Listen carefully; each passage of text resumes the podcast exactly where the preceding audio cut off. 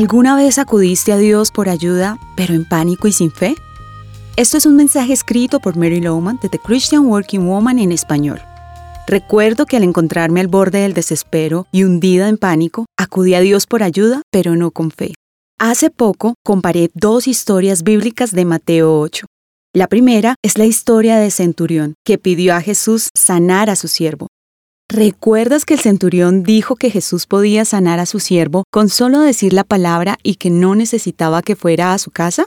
El centurión tuvo la fe para creer que Jesús solo debía pronunciar sanidad a su siervo, que se encontraba a muchas millas de distancia.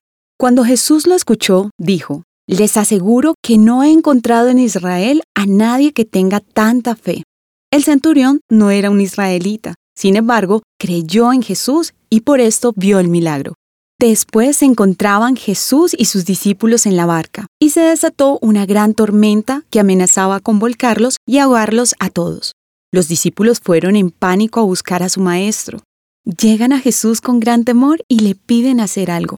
Jesús se voltea a ellos y les dice, Hombres de poca fe, ¿por qué tienen tanto miedo? Esto lo leemos en Mateo 8:26. Es interesante ver que al centurión se le menciona por su fe, mientras que a los discípulos se les confrontó por su falta de la misma. Ambos necesitaban ayuda de Jesús y él respondió a ambas peticiones. Sin embargo, una era una solicitud de fe y la otra era un dudoso clamor de pánico.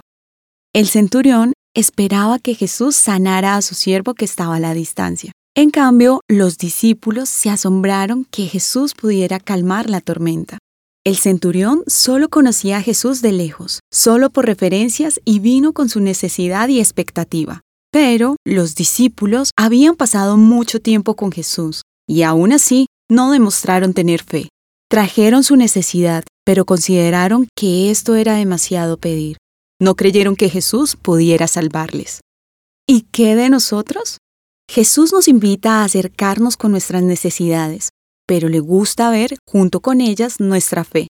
La próxima vez que te encuentres en una situación de pánico y necesites a Jesús, acude con fe, creyendo que te escucha y responde. Le complace ver que confiamos en Él. De hecho, sin fe es imposible agradarle. Encontrarás copia de este devocional en la página web de christianworkingwoman.org y en español por su presencia radio.com. Búscanos también en tu plataforma digital favorita. Estamos como The Christian Working Woman en español.